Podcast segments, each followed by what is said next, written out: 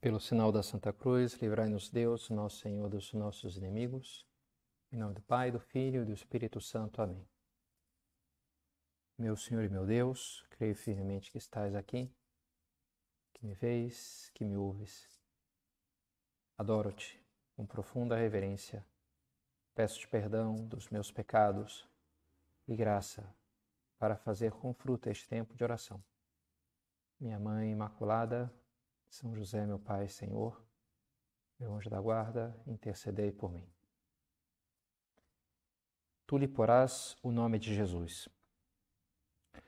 Um escritor espiritual francês dizia que todos os santos representam de alguma maneira a beleza da vida de Nosso Senhor, de Cristo. À exceção de um deles, de São José, pela especial relação que ele tem com o próprio Cristo, que é uma relação paterna, mais do que a imagem de Cristo espelhar em algum aspecto da perfeição e da beleza de Cristo, São José é, é uma imagem de Deus Pai. Escreve assim esse autor como um sacramento do Pai Eterno, um sinal sensível sob o qual Deus abrigou e gerou em Maria o seu Verbo encarnado. O sacramento é isso, né? São esses sinais sensíveis de uma atuação invisível da graça, mas eficaz. Né? Esses são os sete sacramentos na igreja. E a teologia diz que a própria igreja, de maneira, é um sacramento, né? um sinal sensível da, da ação do Espírito Santo no mundo. E, e esse autor aplica isso a São José. São José é como um sacramento do Pai.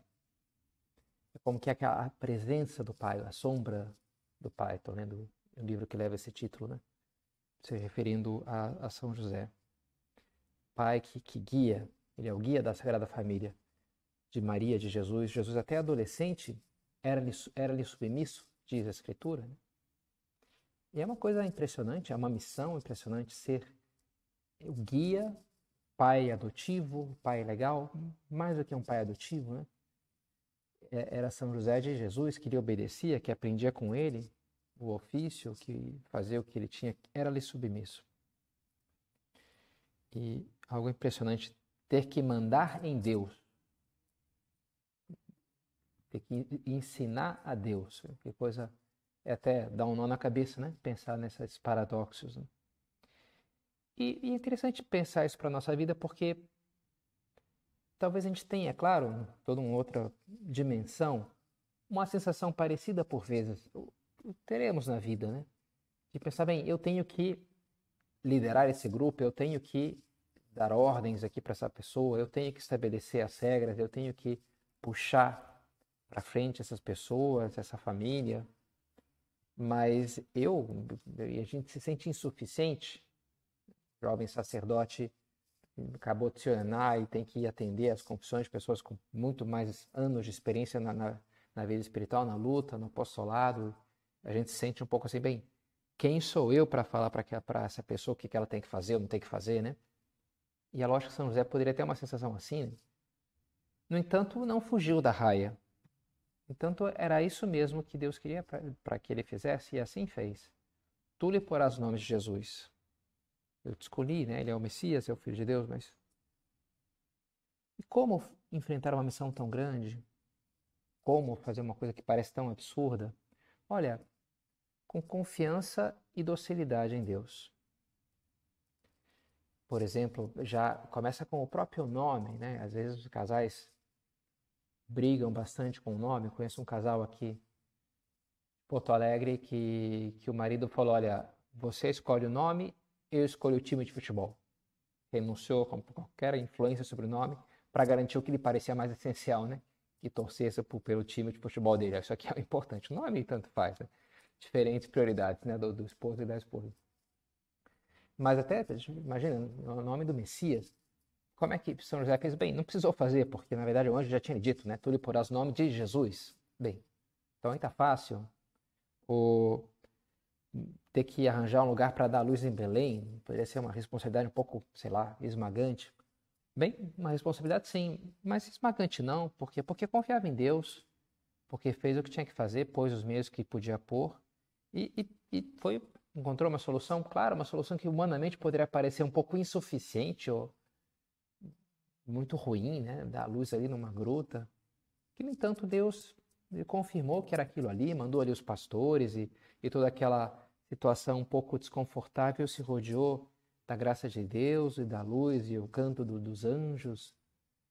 Então, era aquilo ali. São José não se deixava dominar por, por essa angústia de que eu não sou bom o suficiente, que eu não vou, vou errar, que eu não vou fazer, porque era dócil e confiava em Deus. E essa é a terceira lição que a gente pode tirar da vida dele para a nossa vida, encerrando com ela essa pequena série de meditações, já às vésperas da festa de São José, no próximo dia 19 de março. Essa lição da docilidade, do deixar-se guiar por Deus. O Papa, na Patris Corde, essa carta que escreveu por ocasião do ano de São José que estamos vivendo, com coração de pai, diz assim: Em todas as circunstâncias da sua vida, José soube pronunciar o seu fiat, como Maria na Anunciação e Jesus no Getsemane. Fiat, faça assim. Que Maria disse, né? Fiat mi secum o verbum tum. Faça em mim segundo a tua palavra. O Cristo no, no Horto das Oliveiras, no Getsemane, é, não, não fiat voluntas meas é tua, não se faça a minha vontade, mas a tua. Não seja feita, faça-se, seja feita. A minha vontade seja feita a tua. Faça-se a tua vontade. São José soube também ele dizer sempre: faça-se a tua vontade, Senhor. E nisso a paternidade, que é um pouco a ótica que o Papa nos convidou a, a pensar na sua figura, né? coração de pai. Nesse aspecto, a sua paternidade nos remonta a, a, a paternidade dos antigos patriarcas, Abraão, Isaac Jacó, Noé, as tribos, os, José de, do Egito, os vários patriarcas das, das tribos de, de, Israel, que não só se deixaram guiar por Deus, mas porque se deixaram guiar por Deus foram guias para suas famílias, para multidões. Guias excelentes, não porque fossem, não sei, especialmente geniais, ou estratégicos ou mas porque justamente eram dóceis nas mãos de Deus. E por isso era Deus que guiava o povo através deles. A nossa tarefa na vida vai passar por, de alguma maneira, ser líder para outras pessoas, ser exemplo, guiar outras pessoas. Vai ter que, de uma maneira ou de outra, enfrentar essa tarefa. E, e que importante que também saibamos deixar-nos guiar por Deus. De certa forma, um bom pai começa sendo um bom filho. Algumas vezes estive visitando a AMAN, Academia Militar das Agulhas Negras, onde se formam os oficiais do Exército Brasileiro, lá em Resende, e tem numa, num pátio central, tudo é gigante lá, né, com umas garrafas, umas letras garrafais, né? Cadetes, e de mandar aprender a obedecer. Como lema ali, que vocês têm que aprender a obedecer, porque amanhã vocês vão estar mandando, e para que vocês mandem bem, vocês têm que obedecer bem. Vocês têm que hoje ser dóceis. Né? E uma coisa está muito ligada à outra. Santo Tomás de Aquino, quando fala da prudência, que é a virtude dos líderes, aquela frase famosa de São Bernardo, né? Aquele que é santo, que, que na hora que te escolher um abade, a gente escolhe o, o santo ou, ou, o culto, douto, o estudioso. E, e São Bernardo fala, olha, aquele que é santo que reze por nós, o que é estudioso que nos ensine, o que é prudente que nos guie, que nos governe. A prudência é a virtude do, do quem guia, de quem tem que guiar os outros. Né? E Santo Tomás, entre as partes da prudência, fala justamente o conselho, saber pedir conselho, para depois aconselhar os outros, para depois guiar os outros, saber deixar-me guiar. E isso, como é importante né, para um professor que saiba ser antes um aluno, um, um técnico que antes foi atleta, um estudante de psicologia que me parece que é obrigado a ter, ter um acompanhamento psicológico, os diretores espirituais que precisamos também receber direção espiritual. Claro que no caso do diretor espiritual, aí não se trata apenas da, dos estudos, da experiência humana, mas aí se envolve a abertura claramente à graça de Deus, a vida de oração, a união a Cristo, bom pastor. Aqui em São Pedro a, que eh, segurou a São Pedro e pediu: Eu rezei por ti, fala Jesus para Simão Pedro, para que a tua fé não desfaleça e tu, uma vez convertido, confirma os teus irmãos. Eu estou te acompanhando, tu vai ser atacado por Satanás, mas eu rezei por ti, a prova vai ser dura, depois confirma, eu, eu te apoio e tu apoia os teus irmãos. E depois, já da ressurreição, Pedro, tu me amas, filho de João, tu me amas. Apacenta as minhas ovelhas. Amas-me, pache ovelhas minhas. Cuida dos meus. São meus, mas eu estou te pedindo a ti que cuides deles. E, e coloca nas suas mãos essa missão, né, que foi o primeiro Papa, né, São Pedro. Ele preparou Simão para aquilo. E assim ele prepara cada um de nós. Nosso Senhor quer nos ajudar a ajudar os outros. E a gente precisa da sua ajuda, porque sem a sua graça poderíamos fazer muito pouco para de verdade ser luz na vida das pessoas à nossa volta. E é que a gente se pergunte, bem, será que eu tomei consciência da influência que eu posso ter, ou tenho, ou posso ter na vida das pessoas à minha volta, na importância dessa missão, e ao mesmo tempo da minha incapacidade por mim mesmo de de fato ajudar os demais, porque quem sou eu? É verdade, não sou ninguém, não sei nada, quem sou eu para poder eh, meter os pés pelas mãos, eu, poderia acontecer tudo errado, né? É verdade. Para ajudar, talvez eu seja, não seja assim, sei lá, para ensinar a tocar violão, para ensinar um pouco de matemática, para agora para guiar as almas para o céu, que é o que realmente importa, né? os meus filhos, os meus amigos, os meus pais também. Para isso, eu sou um instrumento muito inepto. Sem Deus, eu não sou capaz de nada. E é bom que a gente sinta essa tensão entre o que estamos chamados a fazer e o que somos, nos vemos capazes de fazer. É um diálogo bonito nesses encontros que tinha São José Maria com multidões. E tem os espanhóis, às vezes é muito intenso, né? Os espanhóis são assim rápidos, né? e aparece lá no, na Espanha um, um, aquela multidão sentada ali, milhares de pessoas, ou centenas pelo menos, e um homem assim, um pai de família simples, que fala, que vai falando que ele tem uma filha chamada tal e a outra não sei o quê, e, e, e ele tem que trabalhar para dar de comer, é um pobre trabalhador que trabalha com as suas mãos, fala com uma certa assim intensidade. São José Maria na hora já conecta, né? Pois eu também eu tenho uma família que tem que trabalhar para dar de comer para essa família espiritual de, de milhares de pessoas e aquilo, o alimento vai o, o diálogo vai esquentando. Viva o padre! Né? Termina aquele homem dizendo assim, meio com uma saída, aí todo mundo ri, bate palma, né? São José Maria diz: Olha, não te perdoo o abraço, né? Mas toma cuidado. Depois tu, tu vem aqui me dar um abraço, mas toma cuidado para não me apertar demais, porque com esses teus braços, né? Tu pode me esmagar. Então faz ali, entra uma brincadeira com aquele homem, né? Mas é interessante, é verdade, essa consciência que ele tinha, olha, eu tenho que dar alimento espiritual para milhares de pessoas. Dependem da minha pregação, dependem da minha santidade, em última análise. Ele deixava na sua mesa, no seu escritório de trabalho, um isolante desses de poste de eletricidade velho, né? Para pensar, eu não posso ser isso daqui, né? eu não posso isolar, não posso ser poça que recebe e não transmite. Não, eu tenho que ser fluxo, né? eu tenho que ser canal. Tem que receber e dar. Eu tenho que ir atrás desse alimento, trabalhar por esse alimento. E que isso é vida de oração, vida de piedade. Né? Isso vai nos dar a linha, vai nos dar força, vai nos dar luz. Herodes tinha à sua disposição tanto os sábios de Jerusalém, os escribas, a quem lhes perguntou onde é que vai nascer o Messias. Eles consultaram ali as escrituras e disseram em Belém, deram a resposta.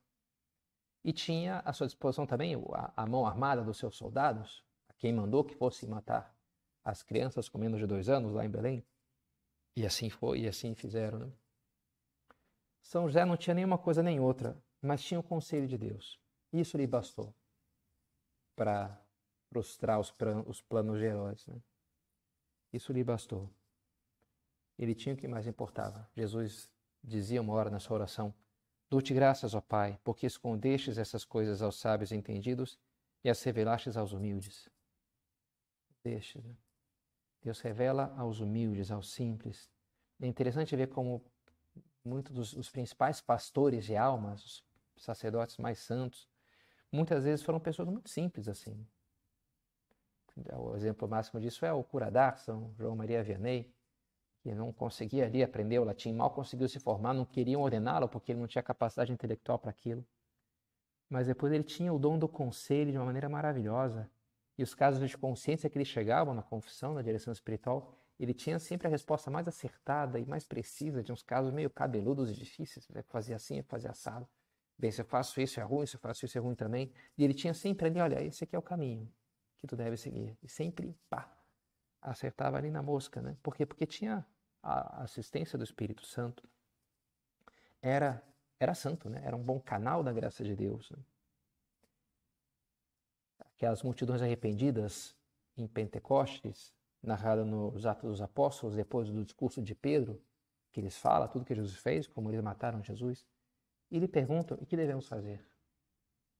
A mesma pergunta que vai fazer São Paulo, quando é derrubado do seu cavalo indo em direção a Damasco: Quid vis me face? O que queres que eu faça? E Pedro vai dizer para aquelas multidões, e Ananias vai dizer para São Paulo: Isso, você tem que receber aqui a catequese, tem que se confessar, tem que se arrepender dos pecados, tem, tem que fazer isso, tá, tá, tá, tá. tá aqueles intermediários escolhidos por Deus, aqueles pastores, têm a resposta para lhes dar. Como Jesus fala, né? É o servo bom e fiel que tem a chave da dispensa, o mordomo. Oikonomos, diz o termo em grego, né? É o que, o que tem a, o, a lei da casa, né? O, o domínio ali da, da dispensa. Então ele recebe e dá. Isso é São Pedro, isso é Ananias, isso somos nós, de alguma maneira. Temos que dar esse alimento para as pessoas, temos que ter respostas para as pessoas à nossa volta, para guiá-las, para ajudá-las. Mas como, Padre Pedro, se, sei lá, mal consigo me guiar a mim mesmo, né? Se eu nem sei direito o que, que eu tenho que fazer na minha vida, como é que eu vou guiar os outros? Né? Olha, a partir de Deus, né? De onde tiravam os apóstolos o pão com que alimentavam os outros seguidores de Cristo, de Cristo, de Jesus, né? Tem aquela multidão que eles não têm como alimentar. Eles falam, bem, nem que a gente tivesse dinheiro, que não temos, a próxima padaria, sei lá, próximo restaurante está aqui, próximo supermercado está quilômetros de distância, não faz, não tem como. Não dá para chamar aqui um serviço de teleentrega, não vai funcionar esse negócio. Não, não tem, parece não ter solução humana, mas eles, a solução pequena que eles têm, eles põem em prática. Aqueles cinco pães e dois peixes, eles pegam e colocam nas mãos de Cristo. Cristo os abençoa, devolve para eles, e a partir daqueles cinco pães e dois peixes, come aquelas milhares de pessoas, né? multidões, e todos saem satisfeitos, diz a Escritura. O que Deus precisa para fazer os seus milagres é isso: encontrar em nós essa disposição de dar, de ir atrás, de fazer oração, de buscar a resposta, de lançar-nos, que eu põe nas mãos dele. E, e, a partir daí ele pega de uma maneira e devolve aquilo para mim aquele tempo que parece que eu entreguei para ele, no fundo, ele que me dá aquele tempo, ele que me dá aquelas luzes, me, me renova o ânimo. E a partir disso, aí sim eu estou preparado para dar para as outras pessoas, para levar essa luz, essa força, essa energia, essa decisão, essa determinação. A partir de Cristo, através de mim. É uma espécie de lema de São Tomás de Aquino e depois os dominicanos, né? Com a sua missão de vida contemplare, contemplare e tal stradere contemplata. Contemplar Deus, as realidades sobrenaturais, e para outros entregar aquilo que eu contemplei, aquilo que eu percebi, aquilo que eu, eu mergulhei nos mistérios de Deus, na minha vida de oração, nas minhas reflexões, e aí eu me enriqueci. E para que, que é isso? Para eu ficar, opa, legal, estou ricão aqui. Não, é para eu dar para os outros, né? É para eu pegar essa riqueza e distribuir, e e ser generoso com os demais. Agora, dá trabalho isso, sem dúvida, né? Ir lá atrás do, do alimento, ir lá cavar lá para arranjar o tesouro, a pérola preciosa, o tesouro escondido. É o trabalho da vida de oração. É o trabalho de acudir ao Senhor e pedir-lhe, Domine, quid vis me facere? Senhor, o que queres que eu faça? É pedir, Senhor, o que tu queres que essa pessoa faça? Qual que é o caminho para essa pessoa? Como é que eu posso ajudá-la? é, sendo mais duro, sendo mais compreensivo, é, sugerindo uma coisa aqui um pouco mais forte ou indo mais devagar, estando mais próximo ou me afastando. O que, que tu queres, Senhor? Qual que é o caminho? Qual que é o elemento que essa alma precisa? Dá trabalho fazer isso, sem dúvida. É mais fácil, sei lá, ficar no nosso pequeno mundo. Mas vale a pena buscar, ir atrás. São José Maria quando tinha isso, seus 16 anos, viu aquelas pegadas na neve, viu que Deus esperava algo dele e começou a dizer essa ejaculatória, Domine ut vidiam, ejaculatória do cego Bartimeu, Senhor, que eu veja. O que queres que eu te faça? Perguntou Jesus para o cego. Senhor, que eu veja, ut vidiam. E São José Maria então repetiu isso durante 10 anos. Senhor, que eu veja. E junto com isso ele dizia, utsit, que seja. Que eu veja o que tu queres de mim, para que se faça realidade na minha vida aquilo que tu queres de mim. Para fazer antes enxergar. Antes vir em oração, antes perguntar quantas vezes. Talvez vocês tenham tido essa experiência também, não é verdade? Da luz que nos vende, às vezes fazer uma novena e no final ver bem, é isso aqui, tá claro, né? Que essa pessoa precisa. Ou às vezes um, um breve momento de oração, uma Ave Maria que seja por alguém. E Deus nos dá ali uma eureka, né? Nos dá uma luz, nos mostra com clareza. Bah, essa pessoa tinha que ler esse livro. O problema dela é esse. Né? Tem que fazer, tinha que fazer isso daqui, tinha que se apegar disso, tinha que tomar essa atitude. O dom do conselho. Vale a pena que a gente acredite nisso, invista nisso e busque isso. Eu quero realmente né, ser trazer esse alimento para as pessoas, eu quero pôr que está da minha parte para ser capaz de ajudar os outros. Confiando em Deus. Para ser capazes de fazer o que devemos, antes temos que ver. Mas também é verdade que não basta isso. Depois é preciso confiar em Deus, porque às vezes Deus nos diz e a gente não confia. Qual é o profeta? Isaías ou Jeremias? Não lembro agora acho que é Isaías, que vem, na dúvida, que vem lá, o rei ele pergunta, é para fazer isso ou para fazer aquilo? E ele diz, olha, mas se eu falar, tu não vai me matar? Falo, não, não, tranquilo, eu prometo. E ele fala, então é isso aqui que vocês têm que fazer. Mas o rei não faz. Porque é uma solução muito dura, porque não, tem que ter uma solução melhor, não, não, não confia em Deus.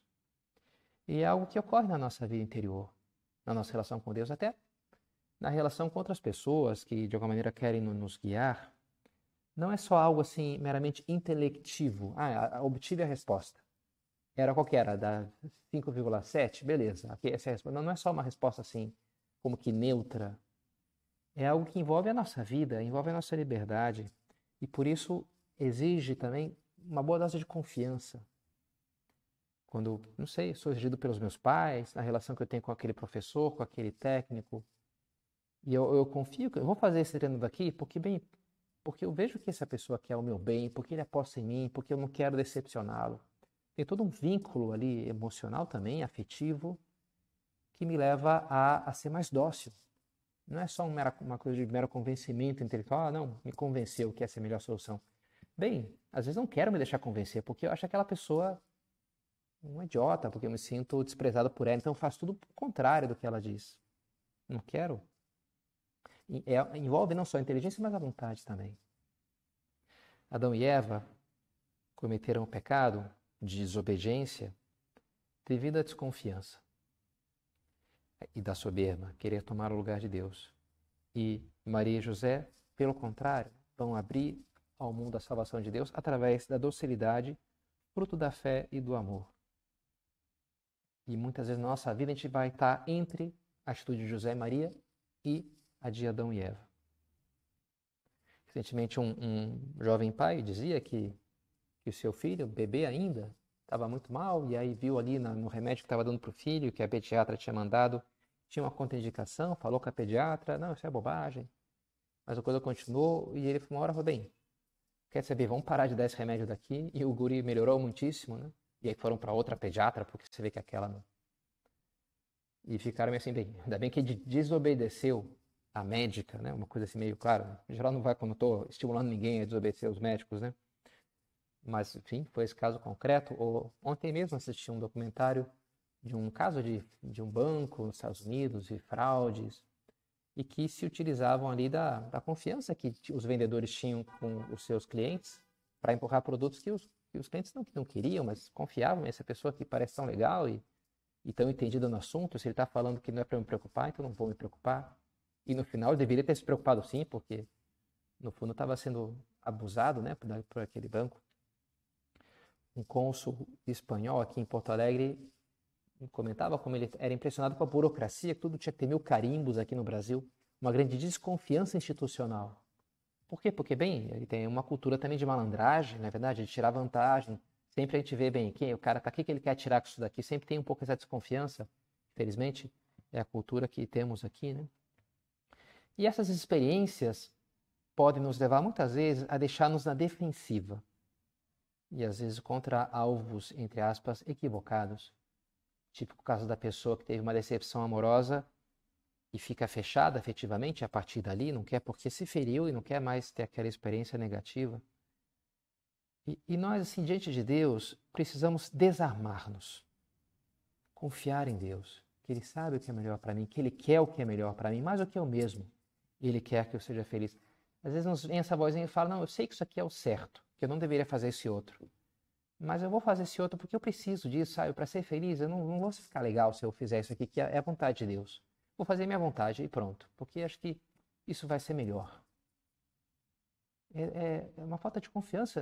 Deus sabe que vai ser, por mais que eu não nem enxergue, como uma criança pequena não enxerga o valor de uma vacina, de tomar uma injeção, sei lá, mas confia. Confia, né? Eu tenho que confiar em Deus e eu sou muito a minha diferença para com Deus é infinitamente maior do que uma criança pequena com relação ao critério dos seus pais. Né? Pôr-nos nas suas mãos, seja feita a tua vontade, não a minha, Senhor. Eu não gosto dessa cruz aqui. Se é possível, faça de mim este cálice, mas não seja feita a minha vontade, mas a tua. Aí sim, né? Aí sim a coisa acontece. Se soubermos fazer isso, se soubermos abandonar-nos nas mãos de Deus, a mágica acontece.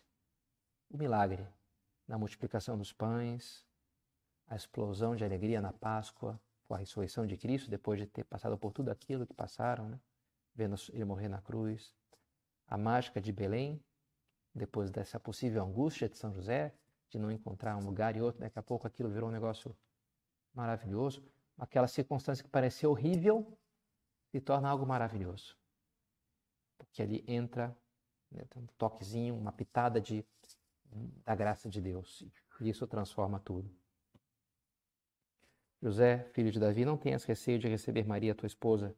O que nela foi gerado vem do Espírito Santo.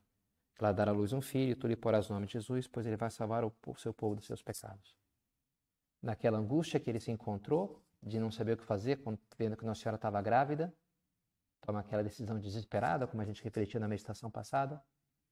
E a decisão certa, é a decisão mais ao mesmo tempo honesta e generosa, e aqui, mas ao mesmo tempo uma solução desesperada, né? que é abandonar aquilo que ele mais amava. E de repente vem Deus e olha, não precisa mais abandonar, porque é toda uma outra solução do problema. É bem, isso aqui é filho de Deus e, e tu tá, tem um papel para desempenhar na vida dele, tudo está dentro dos planos de Deus. Então se faz aquela aquela virada, aquela guinada genial, né? como lendo um livro, uma história. Na, na vida do santo sempre ocorrem essas coisas. De repente entra Deus e tudo, a mágica acontece, né? Tudo se transforma.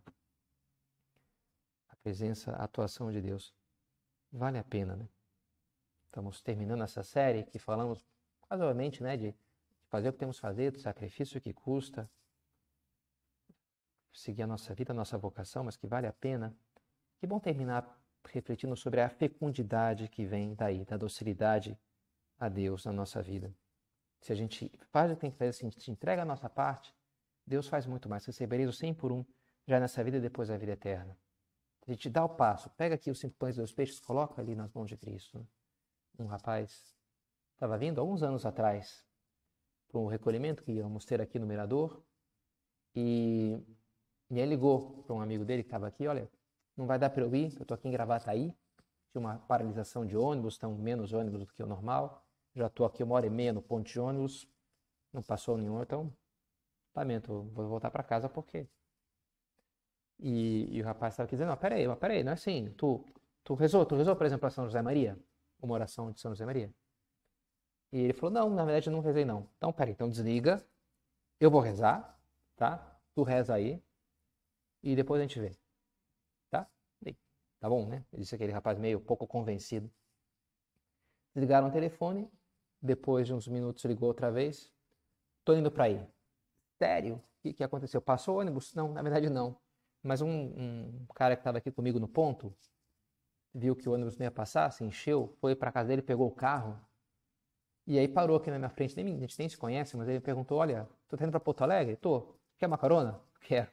E tô aqui na, indo com ele numa carona. Tô chegando aí rápido, bem mais rápido que se tivesse pego o ônibus.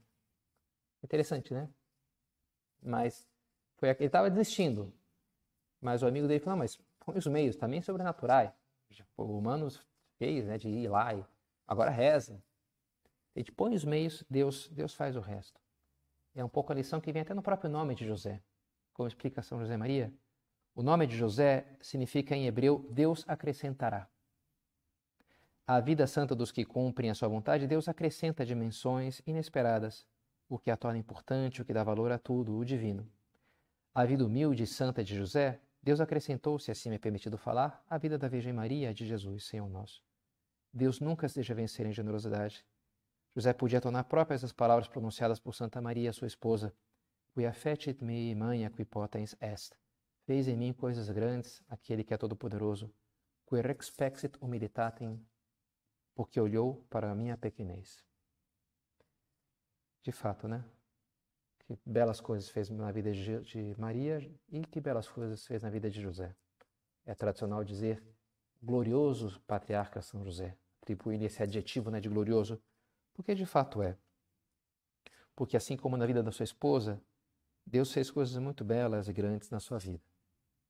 E quer fazer também na minha vida, na tua vida. Então vamos terminar pedindo aos dois, a Maria e a José, que nos ajudem e que saibamos deixar-nos guiar para viver de fato essa bela aventura que Deus sonhou quando criou a cada um de nós. Dou-te graças, meu Deus pelos bons propósitos, afetos e inspirações que me comunicaste nessa meditação. Peço-te ajuda para os pôr em prática. Minha Mãe Imaculada, São José, meu Pai Senhor, meu anjo da guarda, intercedei por mim.